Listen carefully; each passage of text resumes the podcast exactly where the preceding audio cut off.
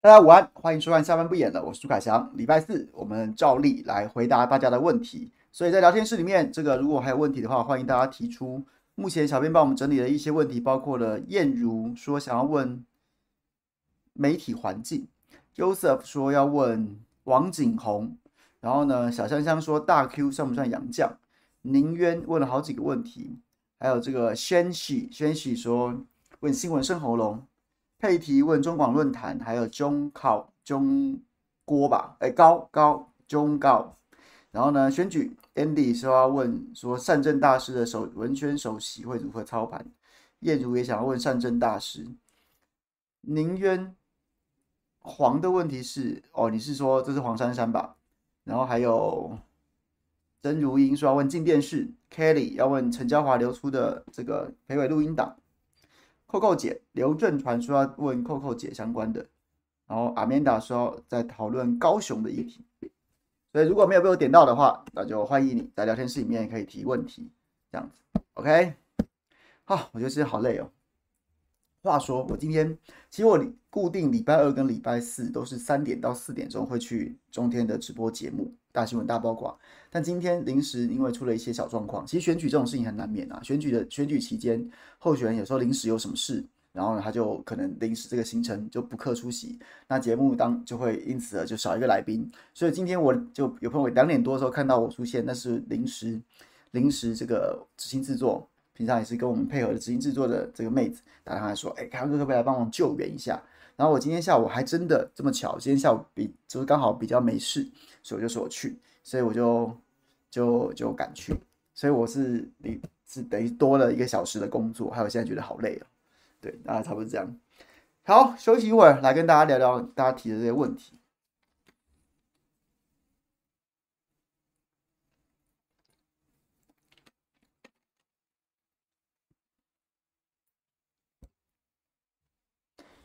我觉得今年总冠军看起来应该乐天吧，乐天看起来就是投打都比其他几队要高出一个档次啊。今年状况真的很好，所以好吧，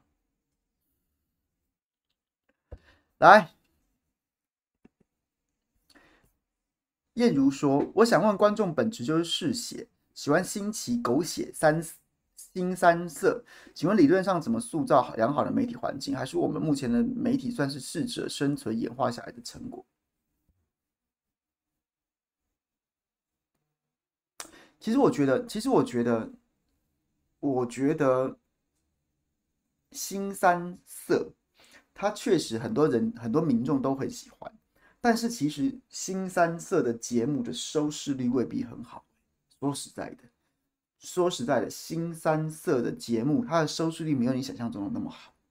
就是就是很多民众，就是他他可能在心中有一个潜意识，喜欢偷窥那些那些那些人人家的隐私，或是说那些辛辣的这个情色的东西。但其实其实这个终究终究不是主流，哎，很少新三色可以变成一个一个一个主流。那有时候往往我都觉得它是有一点被被放大。被放大了啊！大家都想看这个，但其实其实有时候真的做到很新三色的内容，它的收视率未必会反映出来。至少在我还在每天跟收视率奋战的那个年代是这样子的。那所以还是终究一般民众还是会观察，还是还是会还是会许那种去去去吸收跟自己有关的或自己有兴趣的资讯。所以你说媒体环境，媒体环境当然是一个适者生存留下来的环境啊。因为毕竟你的节目开开然后做不起来，当然就收掉了嘛。然后呢，你的这个电视台一直不赚钱，要么就转手，要么你也会退场。所以它当然是一个适者生存的环境，但它跟三色三新三色好像有没有直接的关系吧？就是每个电视台还是得找到自己的，或者节目也找到自己的定位。那那个定位没有一定的，可能跟你的台性有关啊，跟你的频道有关啊，跟当下的这个社会情势有关啊。没有说新三色就一定会就是收视率很好，没有这回事。那你说要说到良好的媒体环境，我觉得，我觉得，我觉得，就是就是一般民众自己要醒啊，一般乐听人自己要醒啊。你要你要会你要能够选择比较优质的节目，而不是而不是就是什么喂你什么垃圾你都吃。那久而久之，你的胃口坏掉了。那炒菜的人就是比如说媒体，比如说这个电视台，他随便喂你什么你都吃啊。那你那你跟我讲说你要良好的媒体环境，不 OK 啊？我喂你什么你都吃啊，你也没有说不要啊。那你有什么好叫的？对，所以我觉得不是光这样讲，不是光这样讲，就是好像说，哎呀，媒体环境好像都是媒体的媒体的责任。是，我觉得某种程度来说，媒体当然有很重要的责任。可是媒体媒体它终究是在这个社会环境当中，所以它跟它跟乐听人，然后呢会呈现一个互动的关系。媒体一直自己在那边举高，在那边唱高调，但是往举高和寡，最后做不下去收掉了，那那有什么？那那那这有意义吗？然后可是如果民众自己不要求，那媒体好像媒体给你一些粗制滥造的内容，然后你也都买单，那你就没什么资格要求说你，你觉得媒体环境不好。所以我觉得它是一个互动过程，双方都要加油，双方都要加油。好，Joseph 讲说王景宏，最近这几周骑车经过台北桥那边，可以清楚看到实力的新北候选人王景宏 Tony Q 的海报。虽然立场不同，但是好歹他创立的这个 JavaScript JavaScript 呃打 TW 也是全目前全台算蛮大的前端技术社群，也是 P D D 的。阿贾克斯就是 Ajax 是荷是荷甲的那支球那支那支足球队吗？Ajax 版的版主还是还是他是一个城市？对不起，这我也不太懂。在我刚踏入资讯业时也，也也有时常参加他的办的技术技术聚会。请问一下，在三重芦洲那区，他的机会大吗？实力有机会在新北选到能组党团吗？然后呢，邀他来吃早餐，谈一下选战和对于唐凤数位发展部数位中介法的看法。我觉得实力要成立党团恐怕不太容易耶。实力今年在在这个全全台湾的选举恐怕都不会很妙，不会很妙，因为实力里面比较有要比较有，其实实力就是很明显的，它就是一个出现的这个路线之争。然后呢，实力有一个绝亲绿、绝亲、绝亲、绝亲派的实力，理想派的可能就像黄国昌这种的。然后再来就是另外一种，就是民进党的民进党的形状的实力，那像林长佐啊、洪慈庸啊这些这些，你不得不说，这些人他一方面真的比较有市场，再来就是他比较有知名度，三来就是民进党真的比较容易会让他，所以林长佐、洪慈庸还有机会选上，然后呢，什么什么这些退党的什么什么林亮君啊，然后呢，这个林以梦啊，然后。这个黄玉芬啊、吴峥啊，有机会选上，这些人都已经离开了，都已经开离开实力了。那剩下实力的，就是讲句不客气的，就是二军呐、就是二军呐、二军你要他怎么选上呢？那所以我对实力的前景是很不乐观的。基本上实力大概大概在一两次选举，大概恐怕就恐怕就就就就就就就就堪虑了。因为到最后人家会发现说，因为实力到现在你的定位不是很清楚，其实还真的还不是很清楚。就到底投给你干嘛？我投给你干嘛嘞？就是就是对，就好像有点，可能他的定位要更清楚一点。那有那在中央可能还有点机会，因为实力可以打他的这个这个国家定位的路线，或打一些所谓进步价值的路线，在中央不分区选票还有机会。但是呢，在基层，我投一个时代力量的议员要干嘛？议员很讲究的是，就是面这个脸熟脸脸热不热啊，熟不熟啊？熟不熟？然后手有没有握过？然后或者说选服做的扎不扎实？那那请问一下，实力的市议员参选人的特色跟定位是什么？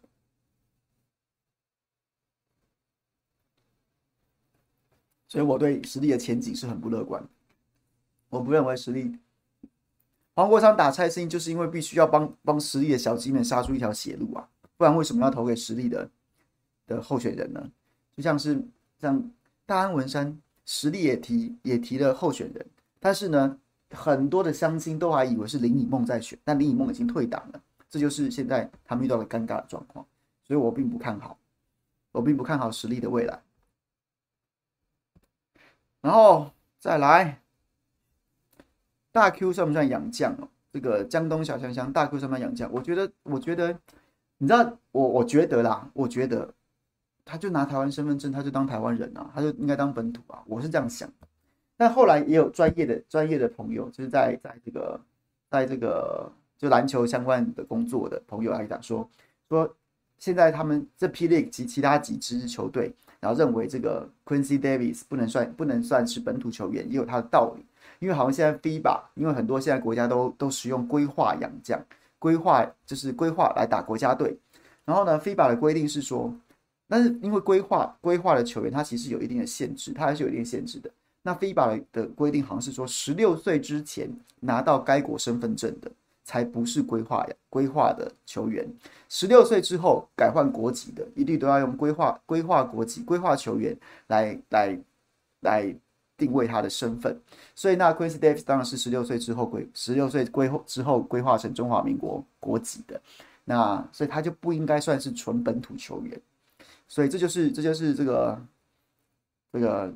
好像也有点道理啦。如果你要比较 FIBA 的话是这样子，可是我个人觉得从情感上面，对不对？二零一三年都记得那时候谁谁想到想象得到台湾篮球队可以击败中国大陆？那时候还有王治郅哎，王治郅、易建联呢都在队上，结果中国中国中华队居然赢了。那这件事情就是 Quincy Davis，当然他在禁区一个打三个，那个都一让人家印象深刻。那我当然觉得在情感上面，我就觉得他可以算本土球员。不过你要拿 FIBA，那你也不能，我也不想要。就就觉得自己一定是对的。那 FIBA 那套说法，哎、也是有点说服力。那既然现在 P League 决定了，就是国就是本土球员，那这是聪明的做法，这是一个商业考量，再加上一个情感因素，然后他做做了这个决定。那他觉得对这个联对这个联盟这是一个好的决定，那我们就尊重。那我也是支持，大概是这样。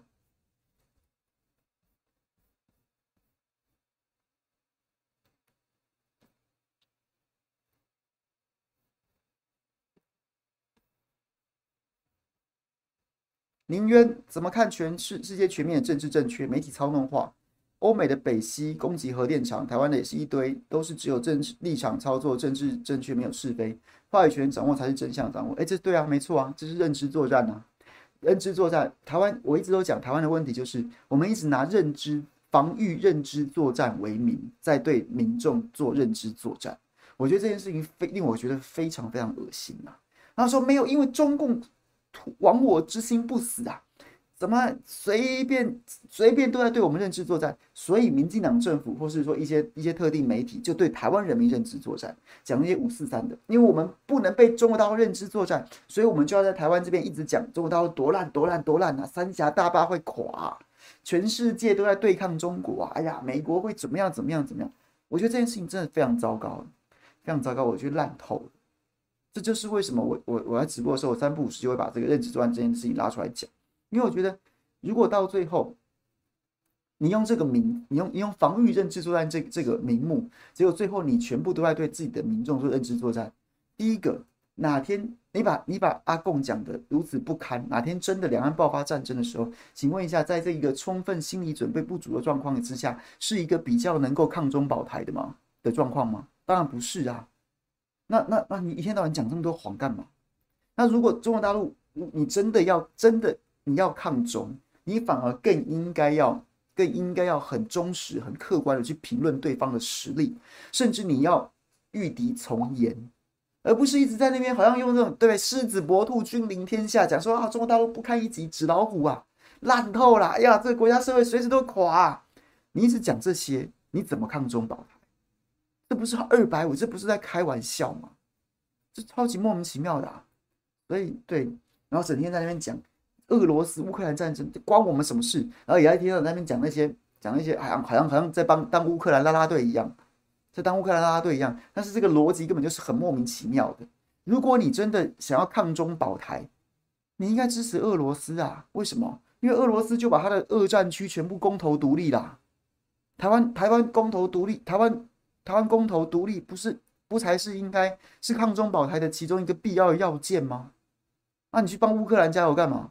你应该帮俄罗斯加油啊！俄罗斯对不对？公投支持公投独立啊！当年克里米亚公投独立啦，呃，对不起，克里米亚是公投入俄啦。那现在对不对？公投自决，你不要讲说独立好了，公投自决，对不起，我前面讲错，公投自决这样的价值，难道不是独派应该要应该要支撑的吗？难道不是独派应该要赞虾的吗？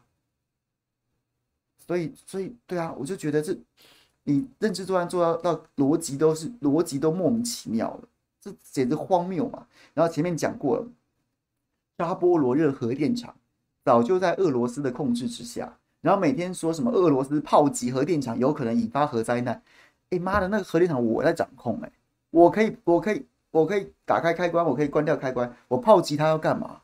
我炮击真的搞到辐射外泄，那岂不是造成我的困扰？我在控制它哎，所以这基本上这是一个智力测验。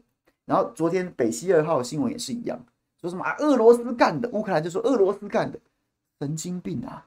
乌克兰、俄罗斯、俄罗斯不想给中给欧洲供气，他把开关关掉就好了，他去炸那个管线干嘛？这基本上也是智力测验啊，这也是智力测验啊，不是莫名其妙吗？所以对，就是认知作战这件事情，让台湾变得低智商化，这件事情是我深恶痛绝，深恶痛绝。为了政治正确。然后为了要扭曲这世界上面所有一切事物的因果跟脉络，去符合你那个不合理的政治正确，结果就是让全台湾民众都因此弱智化，我觉得非常的糟糕，深恶痛绝。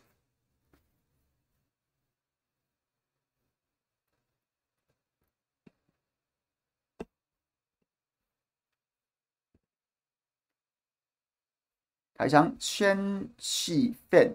海翔你好，首先要感谢您和品种在过去新闻深喉咙的岁月里，让我家人能每天坐在一起聊时事、明是非、正三观、享天伦。哇，这个太多功能了吧？谢谢。胜而爱国家的美好时光，我的生活政治观从二一零零节目陪伴开始，在生活中茁壮坚强。一个让我当时难过崩崩溃难过放在心中很久的问题是什么原因？当时要离开如日中天的节目是被施压。还是眼光远大？那既然是你们的节目，为什么不一起把名称带走？如果韩市长当选，你们还是会离开吗？现在回头看这一切，有什么想法？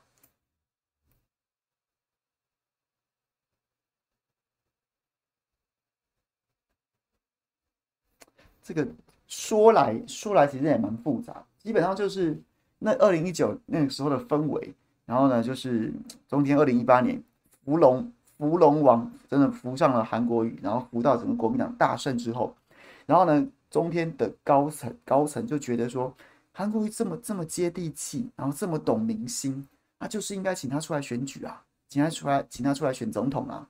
然后在那个氛围之下，氛围之下，然后呢，就是整个公司整个中天舰队就一直往这个路线上面前进。那往这路线前进，基本上我觉得还。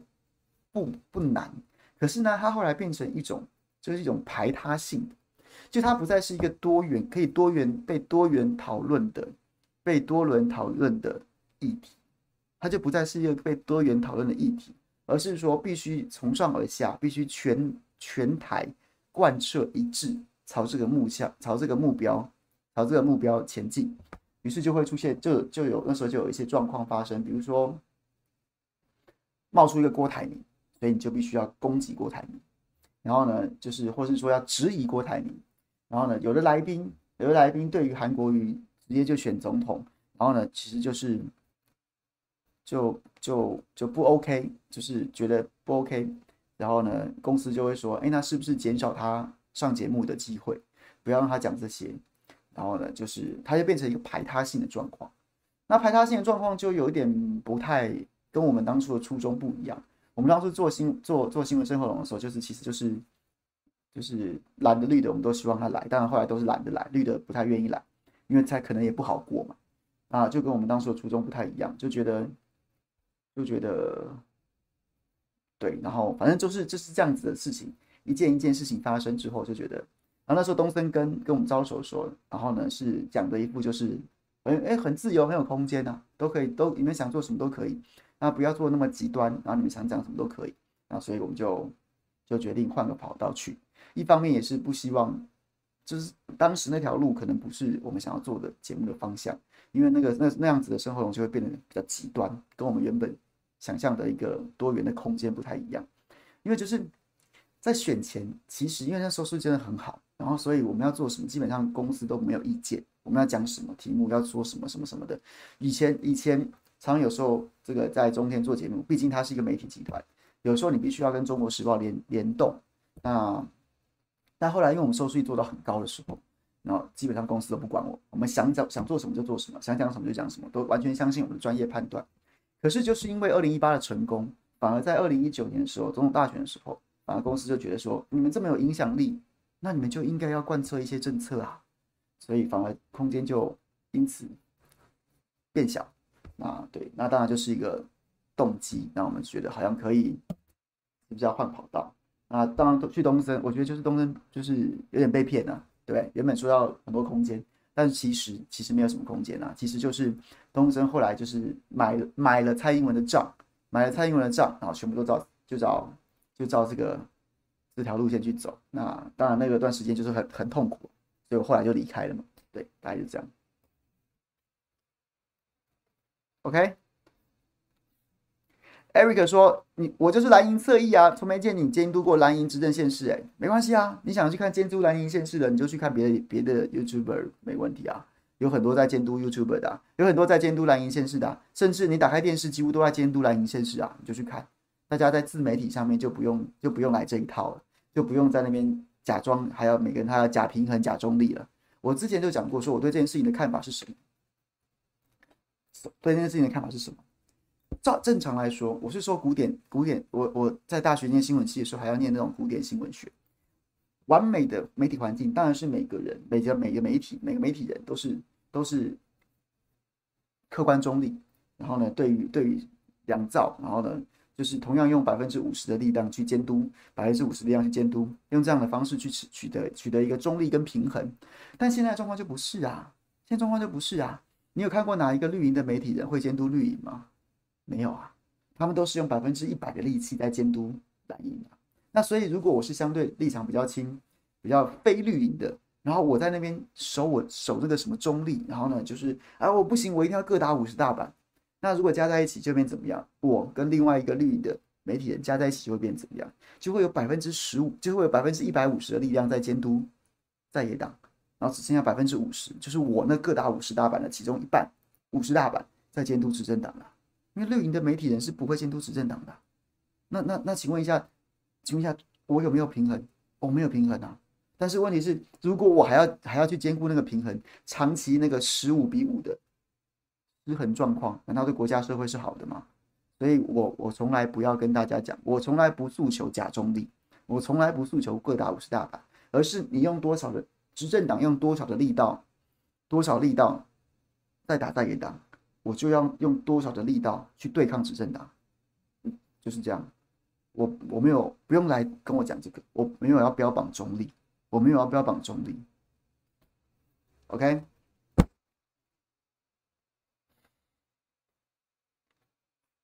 所以就是就是这么直接啦，我也没有想要在那边装啦，在那边装说这个。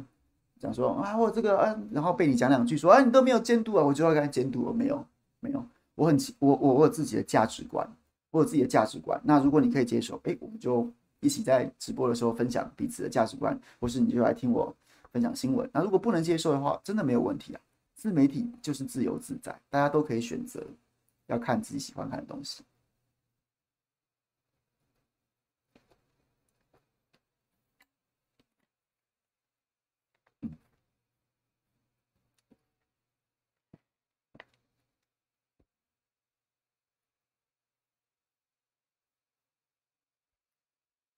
好，然后佩提，请问星期二下午五点钟，帅气的凯翔去哪了呢？中广新闻网的节目换人主持了吗？对，换人主持了。我这个暂时告别中告，也是这个中广论坛不主持了吗？对，我也是暂时告别中广论坛的。我想把多一点时间留给自己，自己的自经营自己的自媒体，还有我一些其他的工作。对，大概就是这样子。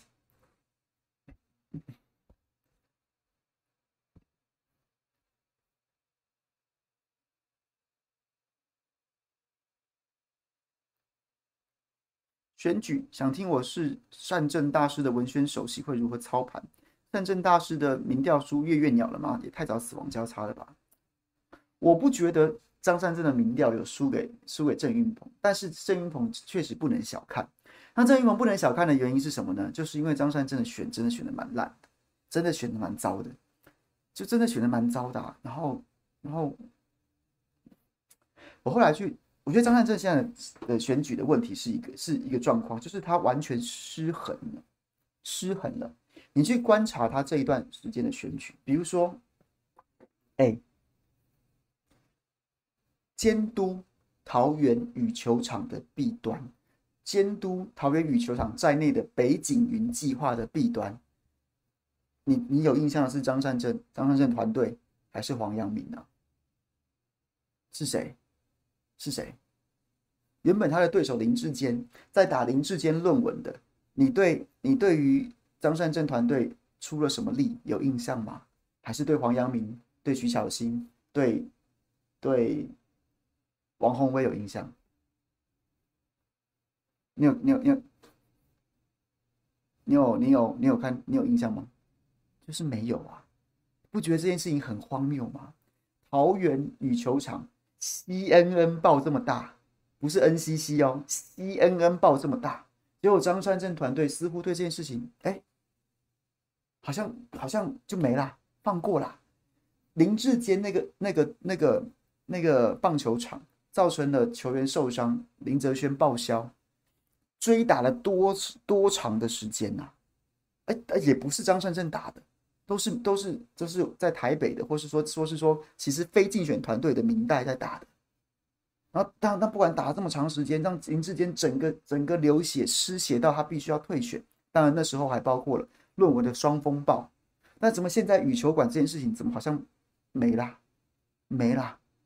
你就算了，新闻闹这么大，国连国际新闻都在报，结果各位，你有你还有看，还有觉得，就是张善政好像也没有开一个大型的什么国际记者会啊，或者说他没有跳出来宣示一个什么证件，比如说伯基一直在讲的说，你台大土木系的，你是不是正应该出来说？我现在立马加一个证件，对不起，那个竞选公报那个资料我已经送出去了。但是我现在立马加一个优先证件，我上任第一天就成立专案小组，就是完全要体检所有在郑运鹏任内，然后呢盖的公共工程有没有弊端，有没有这个这个缺失，我都要查，很合理啊，完全符合你的人设啊，你是你是土木工程啊，然后甚至你现在在选举的过程当中，你就可以打到。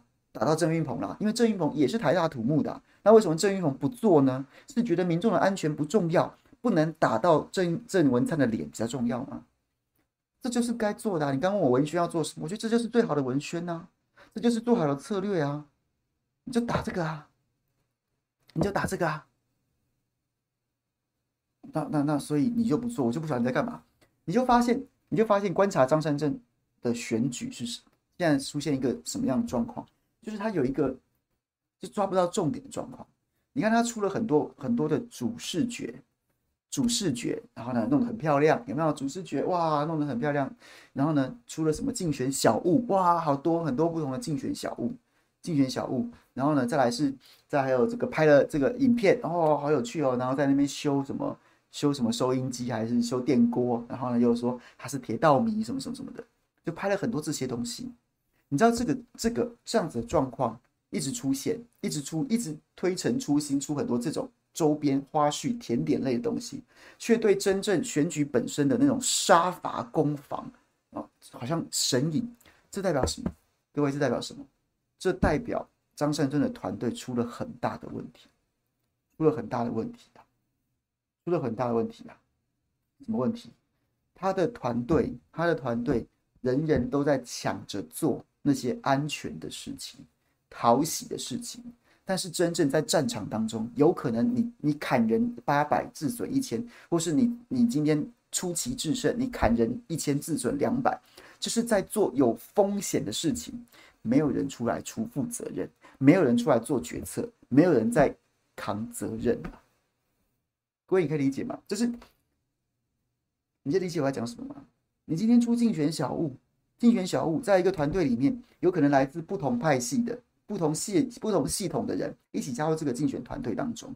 竞选团队当中，然后今天如果针对林志坚论文案、桃园羽球场案，或是说什么这个宏基案要做决策，做决策，你今天是这个这个团队里面的人，你做这个决策是有可能失分的。有可能会影响到，比如说你今天做了一个错误的决策，可能连带影响到你在这个团队当中的地位，连带连带就是影响到你这个团队中的地位。但是呢，我在那边，我在团队里面出竞选小物不会啊。我是一家公关公司，我接到张善政的案子，接到张善政的案子，我就说，哎，那个院长来做这个主视觉，主视觉做的漂亮，做的漂漂亮亮亮的，没有人会说什么，我资源就拿到了，我预算就拿到了，我就大家都闷声大发财啊，在团队里面做主视觉的，做竞选小物的，然后做什么做什么这种这种这种有点不着边际的，但是但是讨喜的，没人会说话的这种影片，做这些影片都没人都没人会说话，大家各自。不管是同一家公司或不同一家公司，跟院长提案，团队说 OK，你就去拍这个影片，好，十集二十集多少钱就拿到了，闷声大发财。这些事情大家都做，抢着做，每个人都在做，一直推陈出新。可是真正危险的，做政治决策的，做攻防决策的，那个有可能会失分啊，会影响到我家公司啊，我会不会因此就没有办法接到后续的案子啊？或是我因此会不会就就是有可能在在在这个。这院长身边失宠啊，所以我们大家都不碰这个。我觉得，我觉得张善张善政的团队现在看起来很像是在这个状况，所以你就会发现他那些花絮做了很多，那些没有什么不不怎么重要的事情一直在做，可是真正该做的，但是有风险的都没在做啊，都没在做啊，所以他问题很大啊，问题很大，就是团队内部的问题，大家都把他当成可能他本。张院长本身这个这个算是比较有资源的候选人，那他可能会得到的募款也不少，大家都想在里面卡一个位置，然后从里面赚到一笔钱，但是没有人要去冒风险。我现我现在看起来他的问题恐怕在市长成这个样子，这跟高格调选战没有关系，这不叫高格调选战啊，这叫做大家都在都在从你身边发财，但没人要为你负责任。这跟高格调一点关系都没有，一点都没有。高格调选战也可以攻防的言之有物，有理有据啊，犀利精准啊，那个格调也很高啊。但他现在是不不不做攻防，专门在打擦边球，做这些五四三花絮的东西。那那那就是代表说他的团队的核心价值出了问题。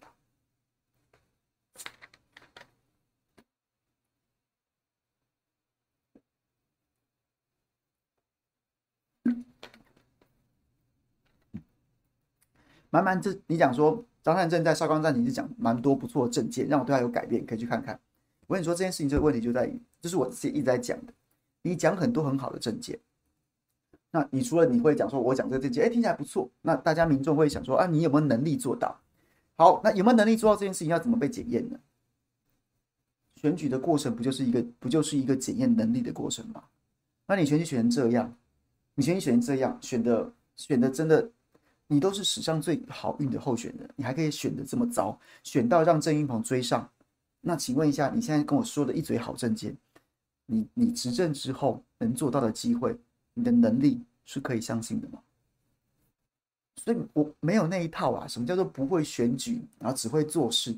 没有这一套啊。选做事这件事情的意思是什么啊？你知道苦民所苦的地方父母官。他把民众所在乎的事情当成是现在眼下最重要的任务，所以他会穷尽洪荒之力去把民众在乎的事情做好。这是我们对父母官的期待，不是吗？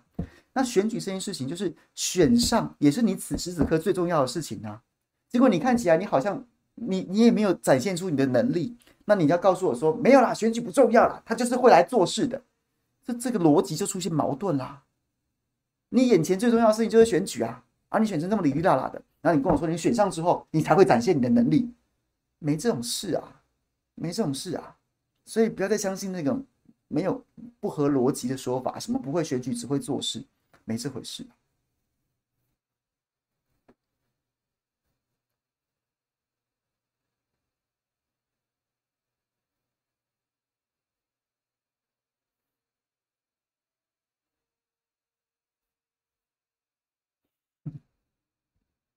好，然后宁渊黄的问题是他投鼠忌器，畏首畏尾，两边都想要，想要当一任被抛弃，他都是第二选择，这也导致他的态度不积极。当越白热化的时候，他就越没救。你在讲黄珊珊对不对？那黄珊珊的状况是，我觉得黄珊珊的状况就是就是。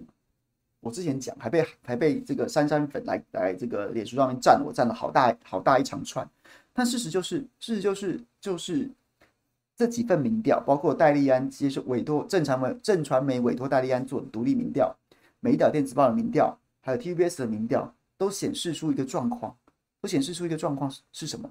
就是黄珊珊的选票结构当中有很多年轻人，有很多中间选民，这都没错。但是呢，他从绿营这边拿到的比例，比从蓝营这边拿到的比例要多，要多。黄珊珊的声势在前一波起来，是因为是因为是因为他拿到了比较多的绿营的选票，他从陈时中这边抢了比较多的选票，而不是原本大家一直在讨论的从蒋万安这边拿到蓝白合的选票。不要说蓝白合啊，就蓝白互通有无，没有这件事情。即便你看那个什么政党民调。这个游盈隆老师做那个政党民调，反正就是民进党这个国民党下来，民众党就会上去，然后你就觉得蓝白之间比较互通有无。确实，我觉得某种程度有，但是至少在黄珊珊身上，这个状况并不明显，并不明显。而他从绿营拿到的选票比从蓝营拿到的选票多，这是民调啊，这不是我一厢情愿呐。然后所以那时候来战我说什么？哦，你又把抹绿我们珊珊？没有啊，那是那是民调数字啊。那是民调数字做出来的结果是这样子啊，这不是我讲的。那所以黄珊珊现在的问题就是他会有点尴尬，他会有点尴尬。为什么？因为因为我到底要用多大的力道去打绿啊？我打得很用力，我打得很用力，也许会，也许也许看，但是蓝的会不会来呢？我有可能把我绿的选票打少，但是但是蓝的选票会不会来呢？我应不应该打绿呢？但是如果不打绿，不打绿，不打绿，那那请问一下，绿的选票就会来了吗？那我蓝的选票会不会因此又跑了呢？所以他现在的问题就在于非常非常难拿捏那个力道，他到底要打周玉蔻打到多大的力气？要跟蒋万安一样，跟国民党一样用那个洪荒之力去打周玉蔻吗？那这样子会不会把我身边的绿票给打掉了？因为我现在大概还有大概大概接近两成的绿营选票。不投陈时中要投给我的，那可那我的选票组成当中有两成是绿票，那所以我会不会打打周玉蔻打得太大力了？那这个绿票就跑掉了，回去陈时中那边呢？会不会呢？还是说我会打得很大力，反而浅绿会因此觉得陈时中就不行了，会因此来呢？所以他的问题就在于说他他变得有点有点绑手绑脚，这是他的问题。这个某种程度你乐观的角度来看，这是他的利基。就他真的好像有机会开启很多很多扇不同的门，让大家都都支持他、认同他。但同样的角度是，他在策略的选择上面就会变得非常的为难。为难，你打得好，左右逢源；你打得不好，就是绑手绑脚。所以黄珊珊的问题，现在问题看起来是这样。那为什么他会从绿营这边拿到的票，比从蓝营这边拿到的票来得多呢？因为就要从另外一个另外一个民调数字开始说起，就是。有百分之五十几的人绝对不投陈世忠，不想看他当选。那其次是不想看到蒋万安当选的人。黄珊珊，他其实相对来说，大家好像都能都能接受的人。那蓝营的选民，或是绝对不想看到陈世忠当选的选的的民众。然后其中蓝的部分，为什么蒋万安可以固守？因为他领先呐、啊，他领先呐、啊。蓝营的选民不想看到陈世忠当选，我就投蒋万安就好了，一点都没有悬念的、啊。我不用，我我不要分票给黄珊珊干嘛？今天如果蒋万安民调第二或第三，那才有那才有说我是不是还要集中选票支持黄珊珊的问题。他民调第一啊，他的西瓜就只会越越越滚越大颗啊，越滚越大颗啊，西瓜效应就倒过去了。不想看陈时中当选，就投给蒋万安就好了。我不想看陈时中当选，我反而不能投黄珊珊呢，免得分票分到分掉分分到五五波，搞不好黄陈时中还有机会当选。那百分之五十二的人都这样想的时候，蒋万这个西瓜就会越来越大啊。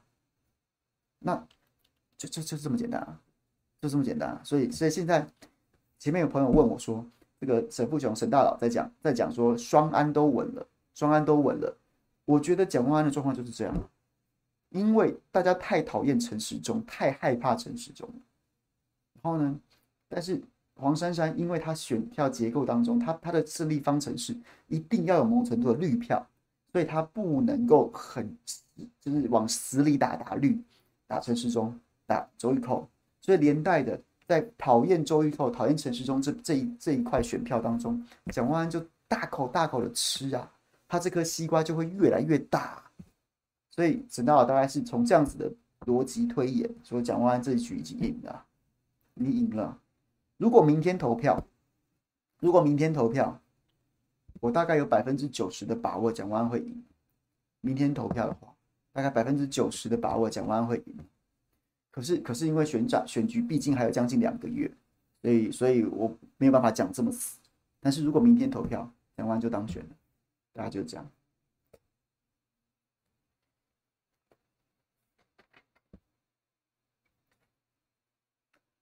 飞瓦，我知道你是民众党的粉丝，然后呢，其实我对黄珊珊没有什么，也没有什么，没有什么恶感的，我纯粹就觉得说，他走的路线就是一条非常困难的路线，他就是他的他要胜选的方程式就是二零一八年的柯文哲而已，没有别的可能，没有别的可能，他就是二零一八的柯文哲的方程式，所以你就这就是一条独木舟，那它是这是一条独木桥啊。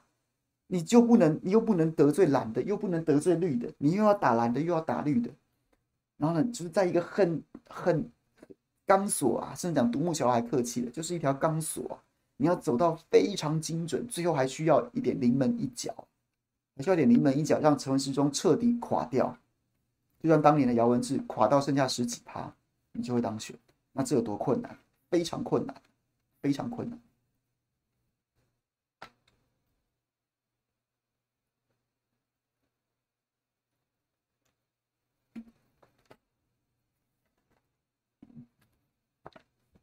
好，那高虹安的状况，我觉得高虹安的状况，我没有看到最新的民调数字，但是之前的民调基本上都显示说他在高知识分子跟在年轻人当中很受欢迎。那现在看起来这一波，那那新竹市本来就是这样子，有这样子特色的一个非常年轻高知识的都会，那他在这两个最主力的族群都领先，那他胜算确实非常大。而再让这一波，我觉得民进党。就是柯建铭现在带头去去去攻击高虹安，完全让我有非常强烈的二零一八段宜康民进党，然后呢去去攻击韩国瑜，在北农时期的韩国瑜的那样子的一个既视感啊，所以他会越打越高啊，越打越高啊，他会把他的高虹安的粉丝打得非常铁啊，他会把高虹安的粉丝打得非常铁，而且呢，民进党这样子反而是，如果他是不想要韩最不想要高虹安当选的话。他反而适得其反，因为他让高虹安形塑了一个对抗民进党的强者兼弱者兼受害者的感的形象，是变得无比鲜明，无比鲜明，鲜明到什么程度？鲜明到林根仁就被气饱了啊，鲜明到林根仁就不见了。所以林根仁现在最新的民调，他不是掉到第三吗？掉到第三吗？最近一次民调他掉到第三了，就是这样啊！你就把它想象成二零一八年的时候。段宜康怎么打追杀北农的韩国瑜？追杀北农的韩国瑜，你现在看着柯建铭怎么追杀高虹安，就是那个状况啊，会把会把高虹安的粉丝打的打到铁板一块，而且会越打越大，然后国民党的候选人就因此会被气跑，一直被气跑。简单来说，就是高虹安的先天就已经很适合高，很适合新主事，然后呢，他的后天。又有柯建铭适得其反的帮他补血，所以所以我也觉得我，我明天投票，高鸿安也可以宣布当选，差不多这样。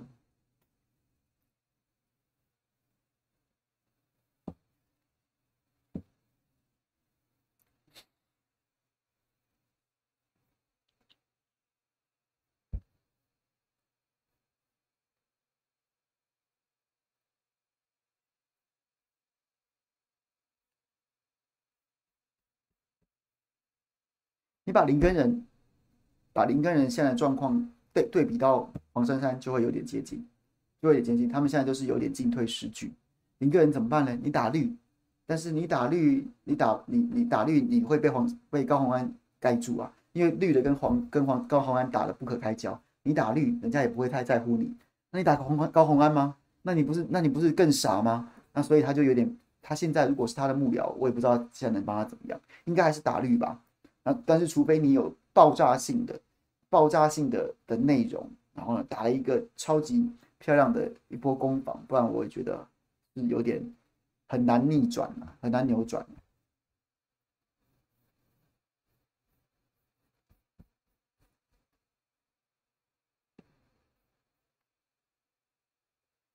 如果民如果今年林渊问了第二呃第一个另外一个问题，说如果民进党还是选的不错，你觉得代表什么？代表说我们就狗吠火车啊，然后我们就就就就算就算了啊，我们就不用在那叫什么，对不对？这四个字送给你，在那叫什么？哎，五个字，在那叫什么？以后就这样子啊。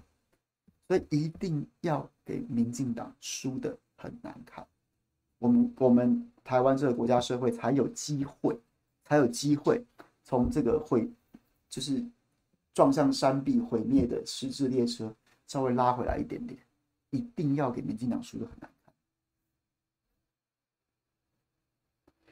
二零二四反对党能直接弃掉总统，全力固守立委吗？当两岸论述无救时，为何都不会想要打制衡牌，而拖着一起死？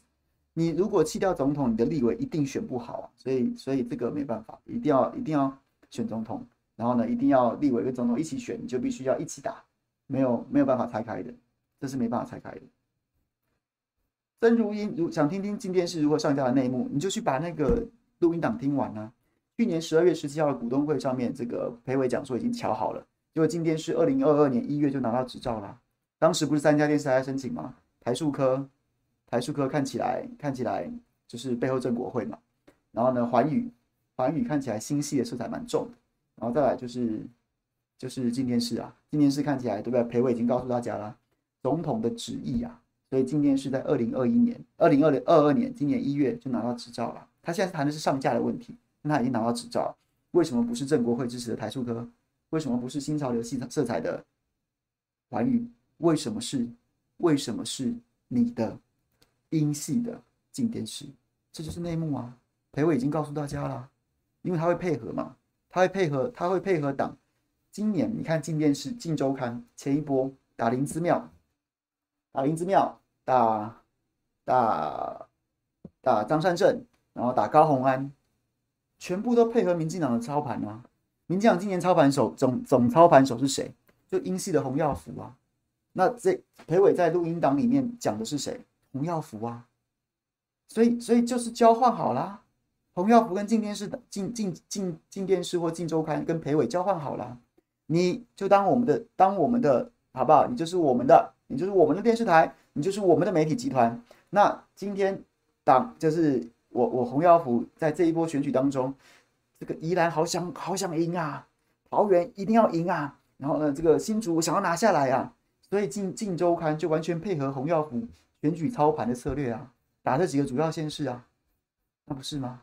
这就是，这不是都这没有内幕可言啊，全部都是阳谋啊，没有阴谋，全是阳谋啊，全是阳谋啊，不是吗？大概是这样。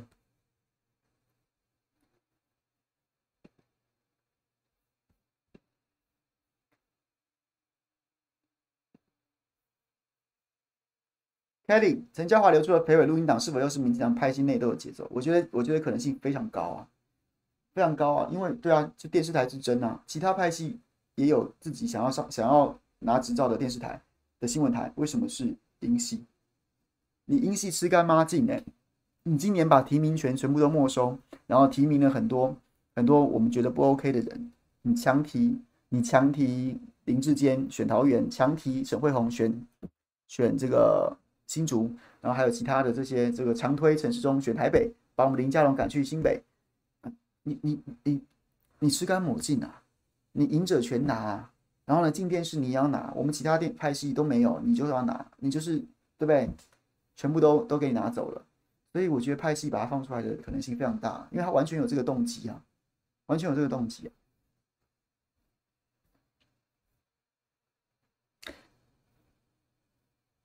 阿曼达、陈基掰啊，你跟陈菊花，高雄气爆死了这么多人，还有持续停水、停电、淹水的事，死了这么多条人命，还没跟你好好算呢。现在高雄又出现多起腐尸案，也不彻查，又停电又溺毙，还霸凌艺人，人民的正事不处理，只会在那边装逼洗脑人民。陈基掰跟陈基花，你们两个晚上都会有很多人拿菊花去找你们两个的，许坤元议长也不会放过你们的。应该这个应该不是个问题哈。刘正传想听寇姐开骂，也他不骂人，这选举多无趣啊，多无趣啊！这个啊，这应该也不是个问题哈。Alan，Alan，Monica，还是那些弊端跟 KMT 的市议员有关，所以不敢打。我觉得，我觉得其实议员素质有差。这个，如果你听了不，如果听了刺耳的话，那没办法，就是你加油了。就是就是，除了外县市，除了台北市之外，其实直辖市议员的素质都还是有落差，都还是有落差的。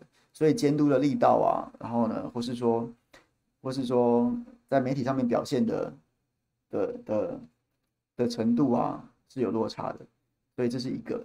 再来呢，确实啊，过去过去曾文山执政的这个这七八年间，他就是一个雨露均沾呐、就是工程配合款。哎呀，明这个大家原本一千五百万，明就是因为你是国民党，我给你三千万，然后你来你来开，他就是一个这样子的执政方式啊。所以每个。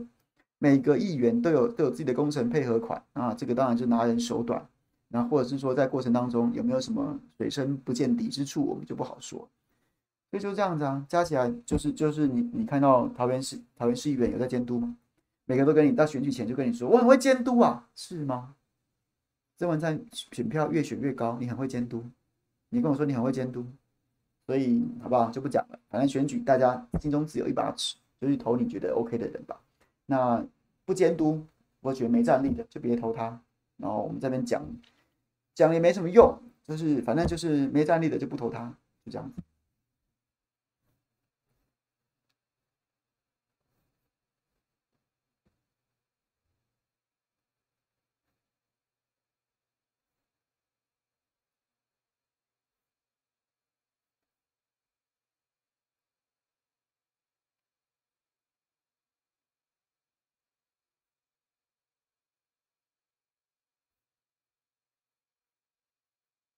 好，还有谁？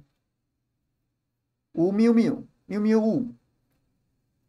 当初新竹给张院长，桃园给罗志强，不就很强吗？不知道，很难说哎，很难说。真的，我觉得还蛮难说。选举选举也没有说把名字摆出，把名字亮出来就稳当选的，所以也没有这么简单。Eric Song，别人做的，我是新加坡的 Eric。好，OK。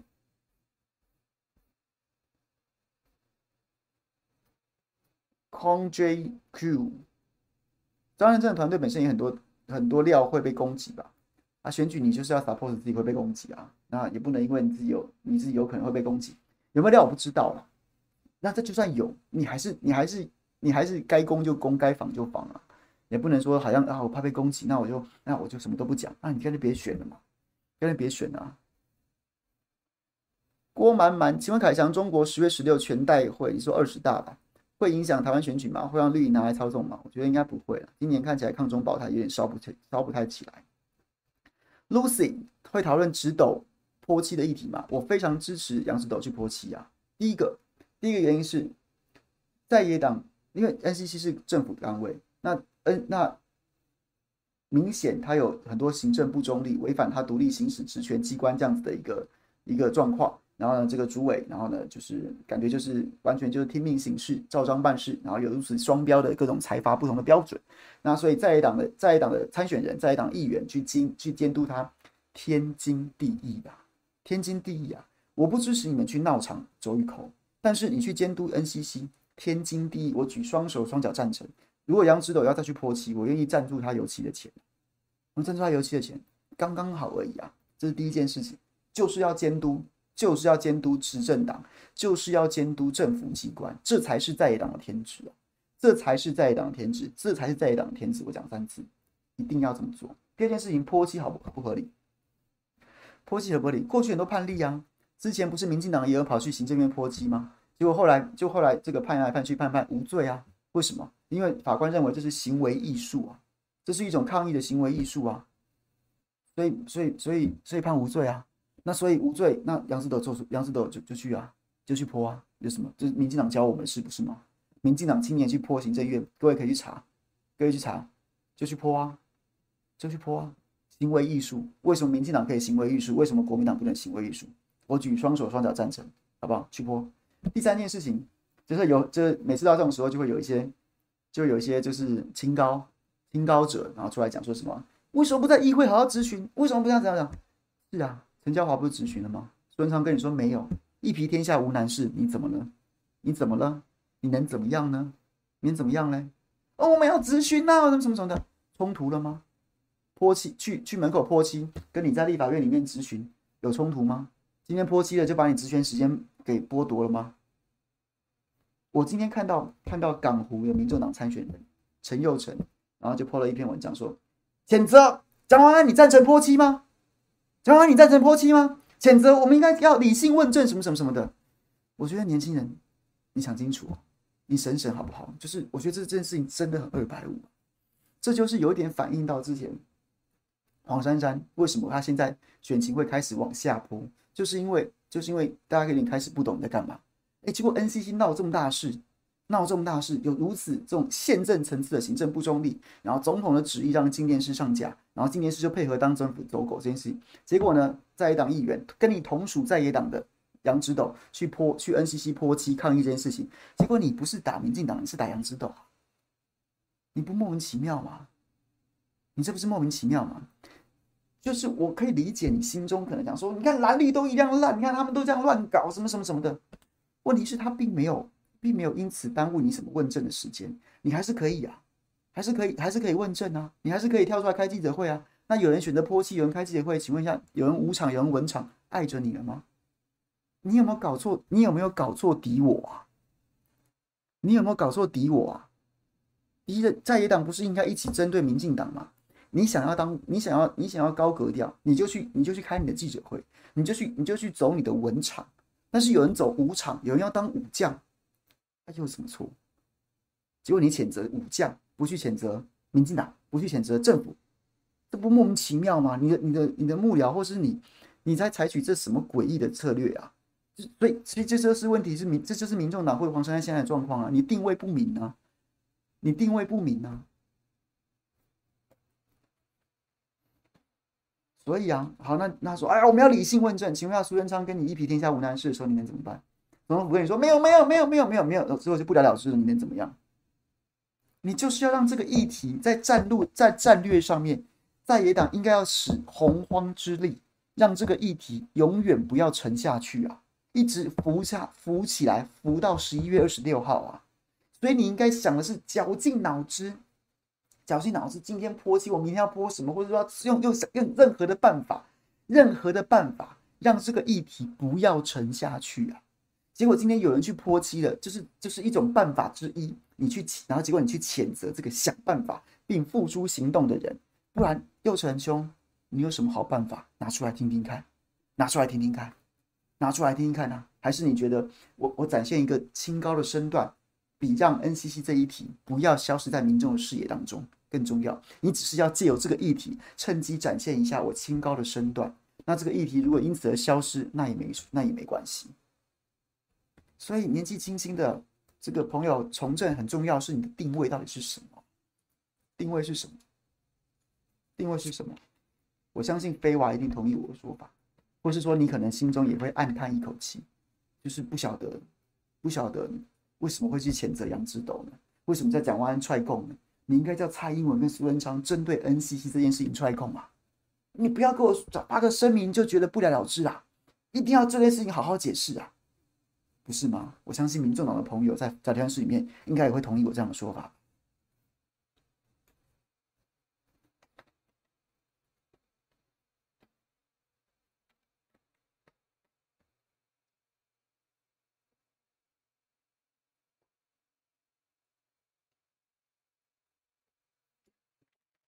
在野党之间可以竞争，那你竞争的方式是什么？你竞争的方式是什么？你想出比杨指斗更好的方式，可以让这个议题持续被关注啊？对不对？你说泼漆这不行，那你应该想说，那你应该你应该怎么样？你隔天就去用更，你隔天就拿出更更更高更高格调的方式啊，持续让这个议题被关注，然后叫苏贞昌跟蔡英文踹共，叫陈耀祥踹共，不是啊？结果你在背后。讲杨指斗，然后再讲万安踹共，你这这就就这你这你是你是在野党啊，你忘记你是在野党了吗？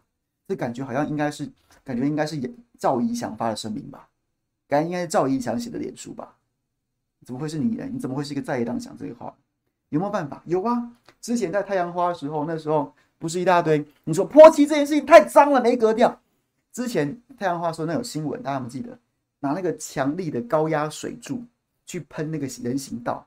就是一个洗地板，但是呢，你就拿着一个那个像是在在喷漆的时候的那样的一个一个板，你就把你要写的诉求用这个高压水柱把它喷在地上，喷在地上，然后它就会因为因为你拿高压水柱喷过的地方会比较比较那个人行道会比较白嘛，然后就会跟其他的地方呈现一个色差，你就可以把你的你就可以把你的那个诉求写在上面啊。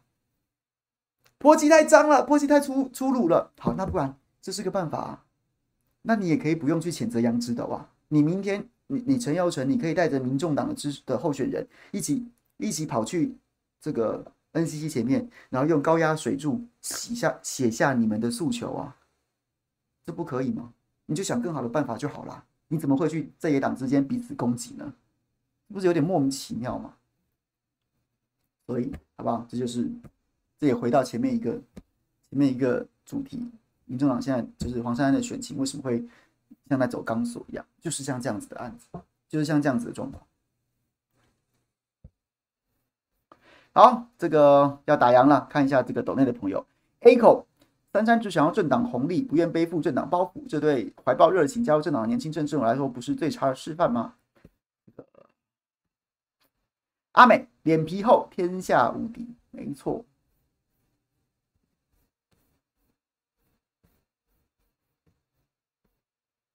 一口菜，然后欣赏凯翔不演的态度。好，谢谢。Eric 刚刚说别认错人，我是新加坡的 Eric。好，新加坡的 Eric。